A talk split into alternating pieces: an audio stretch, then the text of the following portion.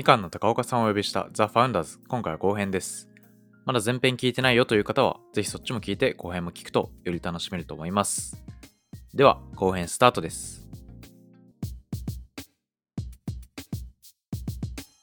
いやなんかやっぱりそのなんていうんですかね教育っていうマーケットで、まあ、それこそ先ほどそのビジネスモデルがいっぱい変わったっていうお話とかそのなんか古典古典出したりだとかそれこそ今後は多分英語学習みたいな方向に行くとかなんかそのなんか収益性とかそのなんか事業拡張性みたいなのはなんかどういうふうになんか何をなんか軸にしたりとかして選択したりとかしてるんですか？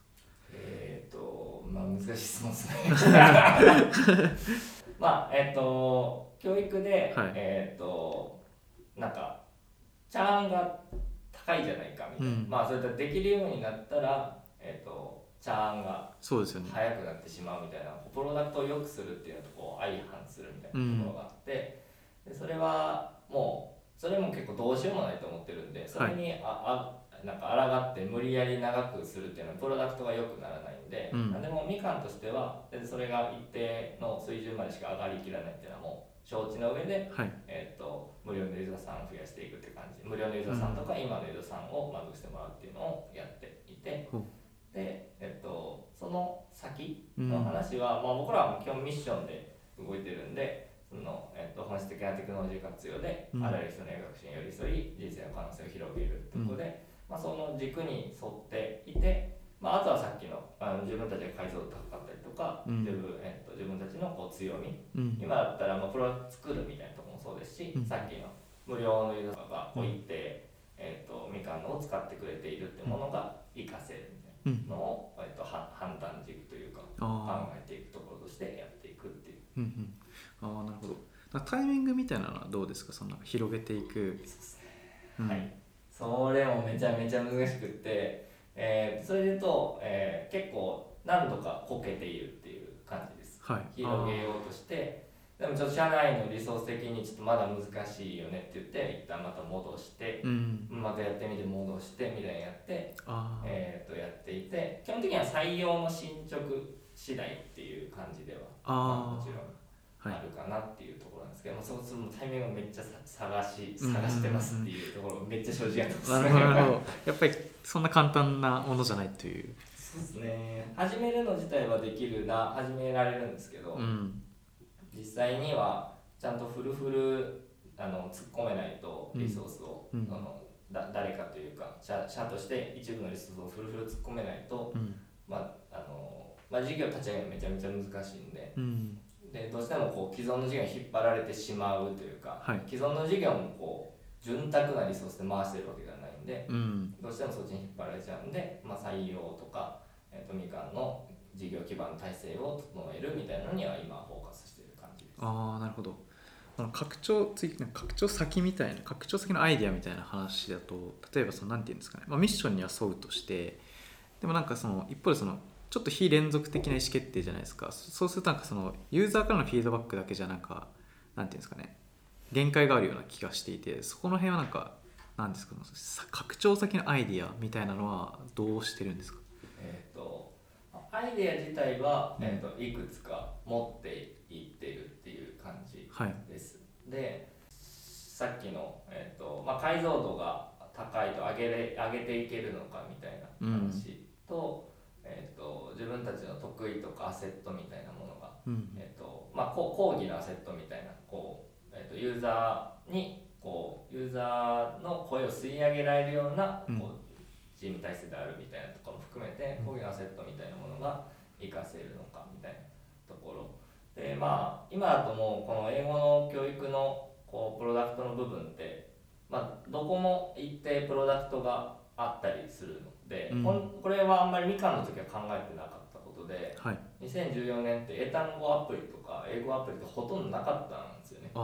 いいいやつが、はい。い、いやつがっていうとあれですね、まあ、会社として運営して、うん。えー、としかやっていくってところはなかったんで。うん。ですけど、まあ、今だったら大体あるんで、うん。まあ、こういうあの、まあ、競合をあんまり意識しすぎるのは僕はあんまり良くないかなと思ってるんですけど、うん。とはいえみかんとしてやる意義とかうん。なぜわざわざこのプレイヤーがいるのにみかんとしてやるのかみたいなのを理由をちゃんと、うん。自分たちとしては定義していけるところを考えていきたいなっていう。確かに。なるほど。少なくとも何かしらこうベン図としてはかぶってしまうところが出ると思うので、そのまるっきり誰もいないところっていうのは、まあ、それはそれで何かしら理由があって何空いてるんだろうなみたいな感じになるので、まあ、何かしらずっとかぶってしまうので、うん、そこに、えーとまあ、自分たちの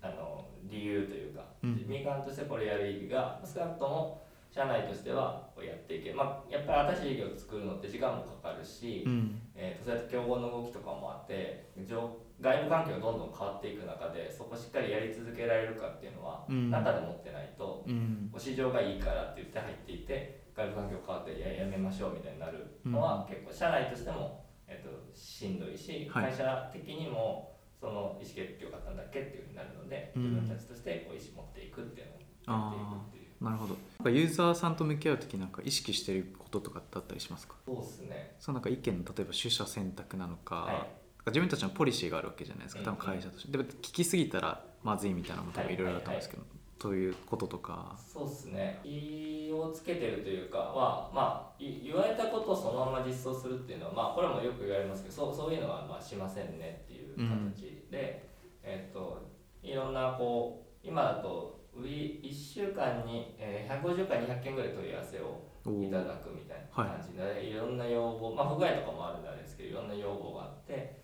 それを一個一個作っていくともうすごいなんかすごいプロダクトが出来上がるので、ね、やっていけないので、まあ、自分たちとしてはっていうのは、まあえっとまあ、圧倒的に早く覚えられるっていうのがあって、はい、その早くたくさん覚えていけるっていうのを解決するのでえーと、そのためのこうサブイシューみたいなものを並べて、うん、まあ、こうマッチした教材が出てくることとか、うん、まあ、こう単位時間あたりの学習量とかその質みたいなものが担保されていることとか、はい、あとはそもそも勉強が続かないとあの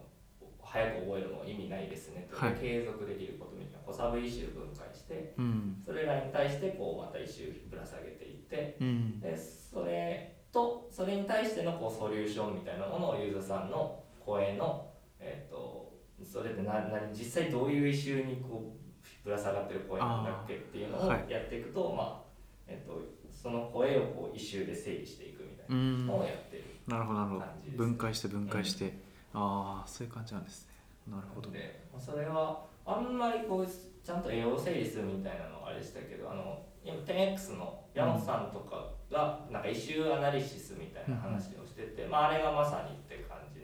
ところで参考にさせてもらいながら図とか参考にさせてもらって絵を描いていってました。へえ。結構それは素早く実装したりするんですか？それとも結構吟味してやってるんですか？いや実装は早くって感じですね。えっ、ー、とまあどこまでいっても仮説なんで、うん、えっ、ー、とそれがえもう N1 の声にしかなってないとかは、もう結局やってみないと分かんないみたいなところなので、はい、こう整理をして、まあ、あとは、えーと、一定その僕とかインタビューをダーッとしてるのでそれの一定主観とか、うん、まあ、定量の分析できるとこは先に分析をして、うん、全部ザーッと決めてあとはまあ検証を回していくっていう。ああそういう感じなんですね。なるほど。だからみかんのってかなりシンプルに保たれてるじゃないですか。か、まあ、まあまあ年月が経ってる中で。それやっぱ捨ててる部分もかなり多いんですか？そうですね。そういう落としてる。そうですね。のをはかなり意識している感じで、はい、やっぱりもう要望がどんどん入っていくどんどん増えていくので、うん、いかにシンプルにとかそのえーとまあ、シンプルでその早く覚えられるって中にはこうサクサク動いて、うん、えー、と使い方がすぐ分かってっていうところが一個コアな価値として存在してるんで、はい、まあ、そこを崩さずにとかそこをいかに維持しながら、うん、今困りごとを解決していくかっていうところをうん。なるほどなるほど。でもなんか例えばある機能を削った時にそのユーザーから消さないでとか、はいはい、そういうのはないんですか？めっちゃあります。なんでえっ、ー、と消しえーと、戻すこともありますそういう機能。あでそれはもちろんなんか見せ方だとか UI のところは、はい、えーと調整をしてっていう感じなんですけど、はい、えーとなんでそれが消えてほしくないのかなみたいなので確かにこうこういう困りごとがあってですね、うん、みたいなのが、えーと、社内で整理してたらそれは、えーと、どうやって戻してみようかねみたいなのを話して。なんでこのあれ去年もなんかリデザインみたいなのでトップ画面を直したりしたんですけど、はい。その時にはあのやっぱトップ画面とかと結構あのいろんな声が届くっていう感じでもちろん全てに答えるわけではないですけど、はいえっとたくさん声が届くところとかは何かしら理由があるはずっていうので、うん。整理して、えっとまあ、もう実装をちょっとやり直すみたいな。あー。回してますなるほどなるほど。ちょっとなんか経経営みたいな部分についてちょっと聞きたいんですけど、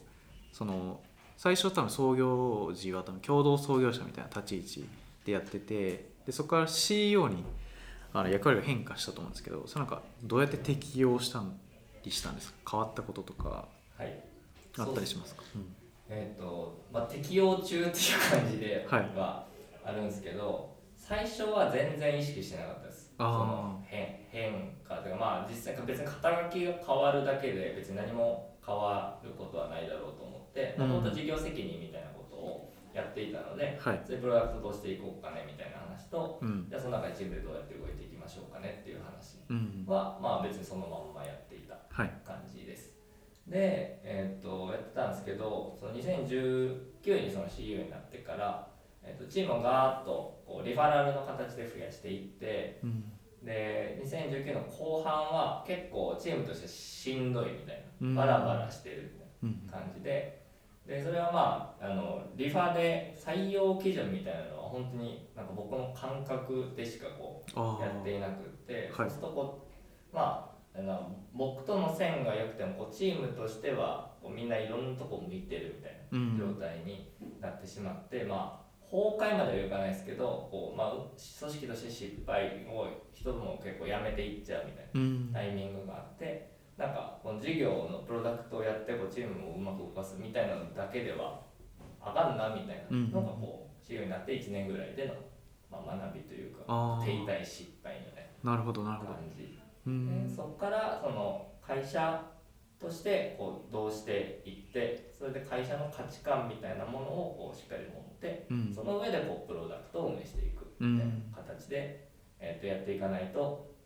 こうちゃんと続くものとか社会に、えー、と持続的な価値届けるのってうん。無理なんだなっていうのでこうミッションバリュー作ったりとかみたいなのでこうだんだんこうちょっとう動きというか見てるところは変わっていったかなっていう。うんうんうん。へえじゃあ乗り越え方としてはそれはミッションバリューを策定するっていうのが一番大きかったんですか？そうですね。一番最初に取ったアクションとしてはそれ、うんで、まあ、それをいやるって決めたのはいいろんな人に相談をこうしてここういうふうになっててみたいなのを話して、そうなるよねっていうのをもらって、はい。えーとまあえーミッションバリューもずっとなんかいろいろそれもチームメンバーからもらったりしてたんですけど、はい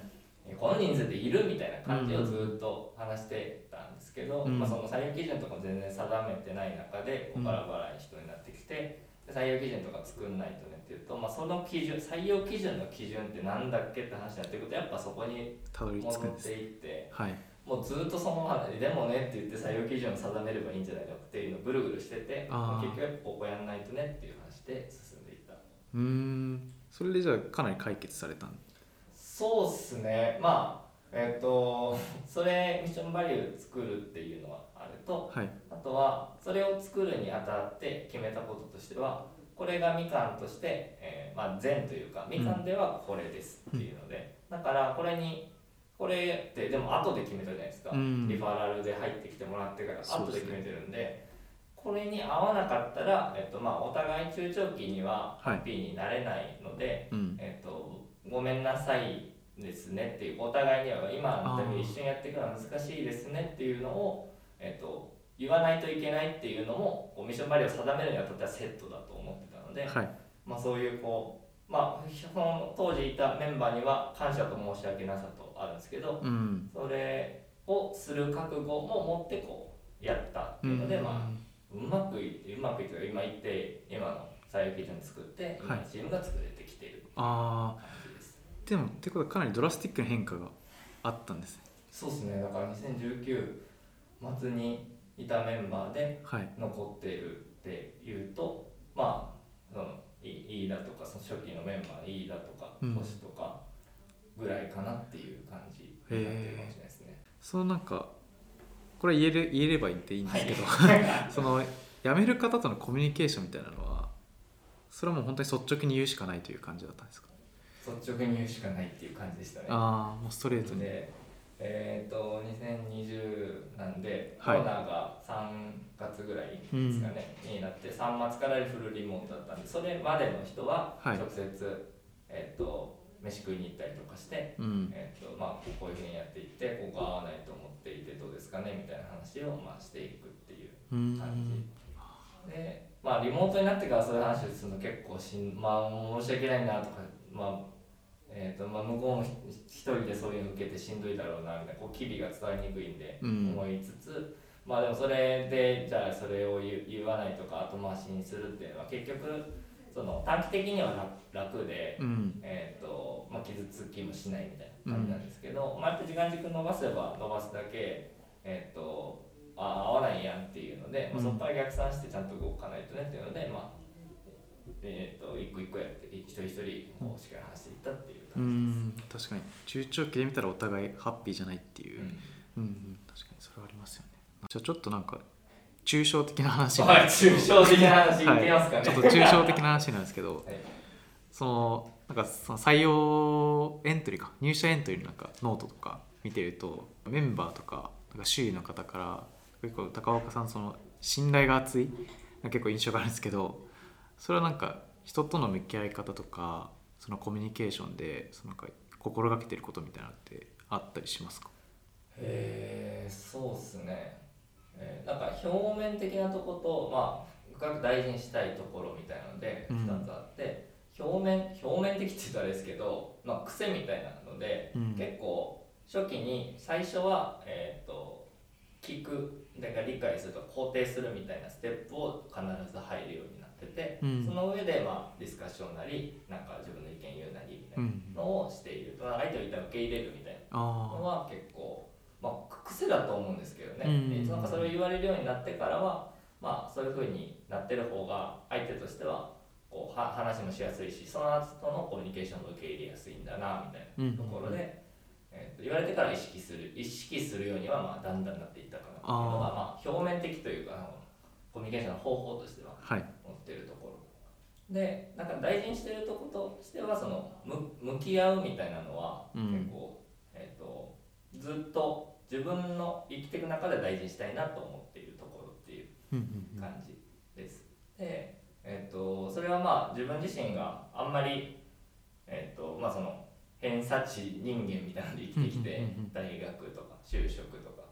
出てでその中で、まあ、宇佐美と会って宇佐美とこう宇佐美が「お前どうどうしたいんだっけ?」ってずっと向き合って話してくれたから、まあ、その当時、えー、と意思決定変えられたしその上で、まあ、い今自分があるのはそういううん。のをこうしっかり向き合ってくれた人が N1 でいたから、うんうん。えー、と変わってこれたみたいなのがあって、それを、えっと自分自身もそういうふうにこう N1 としてまあなれるかどうかとかわかんないですけど、んそこに全力でいっていくとまあえー、とこ後悔のない形で、まあ、死ねるかなって言ったらあれですけど えーと、まあ、できるだけそういうふうに、えー、と振る舞っていけると自分の人生としてはすごくだ満足度って言ったらあれですけどね、うん。えー、と死ぬ時に後悔せずにやっていけるところかなというふうに思って、えーまあ、意識意識したいとかまあ毎日できてるわけではないっていうのでうん。じゃないかいろいろあるかもしれないですけど まあ頑張っていきたいところだなと思ってる感じです。なるほど。向き合う、はい。うんうん確かに。なんか自由会社としての視点とうん。なんか自分としてむ個人として向き合いたいみたいなのも結構コンフリクトするんで、うん。そういうのも会社としてはなんか残ってくれたらいいなみたいなのと、うん。まあ、個人としてはこうこの人を応援したいなみたいなのとかも結構難しいなと思うんですけど、まあ、そこもしっかり話をして、うん。えっとまあ、どっちに転んでも応援できるっていう形にしていくっていうので、はい。まあ、納得いくまで僕自身も納得いくまで話させてもらいますし、うん。まあ、向こうもそれを話してもらうみたいなのはうんうんうんうん。意識してます。なるほど。いやめっちゃ面白いですね。確かに確かにそのなんかコンフリクトした時はそれはどうしそれをそれをそのまま伝えるんですか？今会社としてはこう思ってます。でも個人としてはこうですっていうのをそのまま伝える。そのまま伝えあます。そそのまま扱いですね。それを自分の中でアウフェーペンするの結構難しいなと思ってるんでもう立場がそもそもほぼ別人だと思ってるので、はい。法人としてみたいなのと。うん。でそのまま伝えてまあでも中長期で見るともしかしたらそれは一致するかもしれないというか、うん。えっと法人としてみたいなので見てる時ってなんかあんまり長い時間軸でそのもしかしたらその人に対してのところでの判断がまだできてないかもしれなくてそれはもう個人の方が全然その対本当に人のため思って話せてる気がするんで、うん。結論的にはなんかその個人の方に寄っていくことが多いかなっていう気はしまあすね。あいやめっちゃ面白いですね。そうなんかもう一つなんかなんだろうその社内の方からの意見をなんか吸い上げるのすごい早いみたいなのなんかポッドキャストで確か聞いたりとかしましたしあとはそれこそそのなんか、えー、と全国回るみたいなところでそのなんか行動のその量の最大化とその速度の最速化みたいなのはなんかそれをするためになんか意識してるポイントとかってあったりしますか？両両者でその2つでちょっと違うかもしれないですけど、はい。行動最大最速とかだと、まあ、自分たちとか、まあ、うん。自分自身もそうなんですけど、こう不完全なものであるみたいなのは、えー、とかなり思っているかもしれないです。うん。不完全とかうん明確に足りてないとこばっかりで、まあ、実際そうだと思うんですけど、はい。であるっていうのはすごく意識してるしだからフィードバックをもらえる機会とかってめちゃめちゃありがたいんでそれがあると結構動きが早いああはいはい。そのあの例で挙げてくれたやつだとこう入社したばっかりで1週間後に、えっとワンワンみたいなのして、うん。その時にこういろいろ社内のその時は具体的にはなんかえっとうん、すごく開発の時間がすごく短くてミーティングこんな感じでいいんだっけみたいな社内の会議体に関してのこう疑問みたいなのをもらってでもう次の日には会議体全部整理し直して、うん。えー、と開発の時間が、えーとまあ、何何倍になったんだろうな、えーとまあ、23倍ぐらいにはできたみたいな感じになって、まあ、元の会議体よくどんな会議体やねんって感じなんですけど、はい。えーとまあ、そういう、まあ、全然今はうん。まだまだいけてる状態ではないですよっていうふうにどどんなに改善しても思っているっていうのがあってだから、えー、と次へのアクションとか、はい。えー、とやっていくのが早くなっているのかなっていうふうに思いあますね。あ。なるほどなるほど。そこを認識してるんですね。不完全であるということそうですね。うん。完全であって、であとはその改善していきたいっていうのももちろんうん。思って、より良い状態になっていきたい。まあそれはあの結果そのまあ一番行くまで行くとミッションの達成で、まあ、今だったらこうプロダクトとかチはい。ームも、えー、とよりよく回していきたいよねっていうのがあるので,、うん。でそれに対してはまだもう何点まあ常にその半分ぐらいのことしかできてないっすねみたいな。だからまだまだ改善余地がたくさんあるよねって思いながらってるん。なるほどなるほど。やっぱり、えー、と頭の中で考えてこれええんちゃんと思ってることと実際にやって学べることって、まあ、組織でもプロダクトでも、うん。えー、と頭の中と実際のこうあの一時情報みたいなのって結構異なることがやってみると多いので、はい。そうするとまあ、えー、とどんどんそれを試していきましょうっていうのが基本のマインドセットにうんなって、やってみると頭の中で考えてたのと実際が違いましたねっていうので、うん。まあ、実験していくっていうのがうんうんうんああそれなんか優先度についてはどうなんですか？そのまあいろいろあってうんまあすぐ試すってのはあると思うんですけどまあリソースは有限じゃないですか。そこはなんか優先度はどうなんですか？優先度でいくと、まあ、プロダクトはさっきのその1周とか切ってユーザーの声聞いて定量分析できるとかしながら優先度つけるっていう形うん。でやっててうん。組織の方は、えー施策が出る中で今だったら、えー、と2つ大きくあってプロダクトを改善するって話とはい。採用を頑張りましょうっていうのがあってうん。基本この2つに携わ、まえー、となんか紐づいているような、うん。プロダクトをより早くよりよく改善するために、うん。組織としてじゃあそのいやちょっと解体が変な気がしますっていうのとかをもらったりとか、えー、と採用のところでいくとじゃあなんか、えー、と結構今採用担当溝口っていうやつがこう基本そこをフルフルやってくれてるんですけど、うん。そのえー、と溝からもっとこう全員でこう採用していきたいみたいな話を終わったらじゃあそそれをどうやって、うんえー、と全員に組み込んでいけるかっていうのを試してみましょう。で、はい。今だとそのトップイシューがその2つなんで、うんうんうん。それ以外のことはあんまりやっていないっていうので、うん。例えばうーんとまあだんだん人が増えてきてるんでなんか評価がどうしましょうかねみたいな話とか出てくるんですけど、今は一旦それあのテティとしてはですね。横に置いてる。としては下げて、えーとまあ、今だったらまあ基本もう全員のことを見れるよねっていうのを僕は思ってるのではい。その前提でそこは一旦置いといて今フォーカスできるところにフォーカスするよっていう優先順位を切っている感じ。めっちゃ面白いですね。なるほど。トップイシューが定まっててそこに紐づくかどうかっていうのは。そうですね。へただまああのもちろん変わっていくっていう感じで、うん。これが、えー、と人が増えてくるとその評価というか、まあ、チーム全体のこうパフォーマンス度を上げるかみたいな新しく入ってくるっていうよりもチームの底上げみたいな感じになってくると、まあ、評価とかも一つの、えー、と重要なイシューになってきたりするのかなっていうふううに思ってんます。うん。うんうんそのなんかトップイシューの見直しみたいななんかどういうサイクルで行われたりするんですか？えっと、基本は僕らのクォーター制度っていうので、はい。四半期で、えっと、KPI とかその、うん、と行動の目標とかを定めてるので、うんまあ、クォーターに1回見て、まあ、クォーターに1回だとそんなにガラガラ変わっていくわけではないんですけど、やっぱり半期だともっと早く変えとけばよかったねっていうことがあったりするんで、クォーターに1回はそういう話をする時間を取っててでそれで変わらなければもちろんそのままでまた事業の具体的な行動目標とかだけさっていう感じです。うんなるほどありがとうございますじゃあちょっと最後の質問なんですけど、ちょっと創業してここまでを振り返ってはい、実行して一番良かったなって思うこととあれはこうした方が良かったなと思うことをちょっと一つずつ教えてください。えー、とそうですね。一番良かったのでいくと、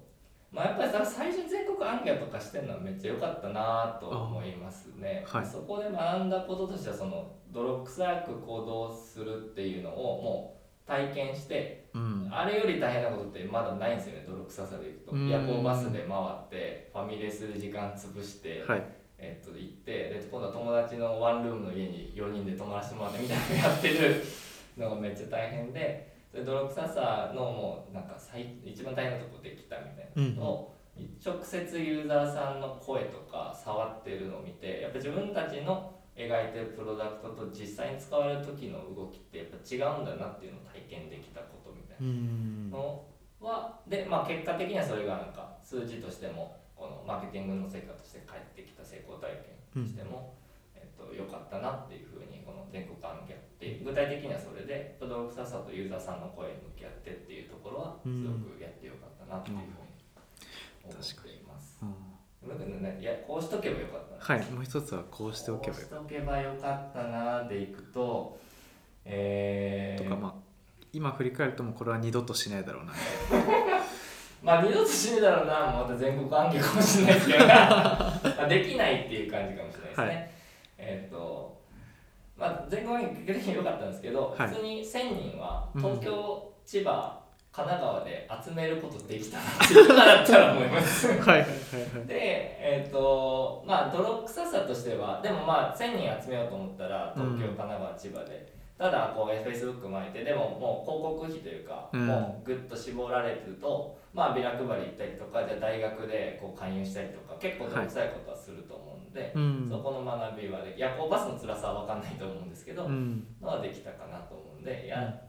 今だったらもっとうまくやるかなっていうのも全国案件ああなるほど。そこは表裏一体なんですね。うん。わかりました。ありがとうございます。それではですねちょっと最後に採用など告知があればお願いします。はい。えっ、と、エタンアプリみかんを返している株式会社みかんなんですけど、えっ、と、みかんが今500万ぐらいで、うん。えっと、事業の売上としても立って、チームとしてももう、えっ、と、その売上で回せるような形になって、次のグロース、および次のトライ、と、事業を拡張していくフうん。ェーズに入っていくので、えっ、と、まあ、サーバーサイドのエンジニア、iOS、Android でデザイナー、で人事、広報、で分析うん。みたいにこう幅広くうん。ご職種募集してるんで、まあ、ちょっとでも興味持ってくださったらぜひ、えー、と一回話を聞きにくれたら嬉しいと思います。わかりました。ありがとうございます。もう今積極採用中とのことなので採用リンクの方説明欄とか書き起こし記事に貼ってありますのでぜひ、えー連絡してみてくださいはい。それではですねみかんの高岡さんをお迎えした今回のザ・ファウンダーズ以上となります。本日はありがとうございました。ありがとうございました。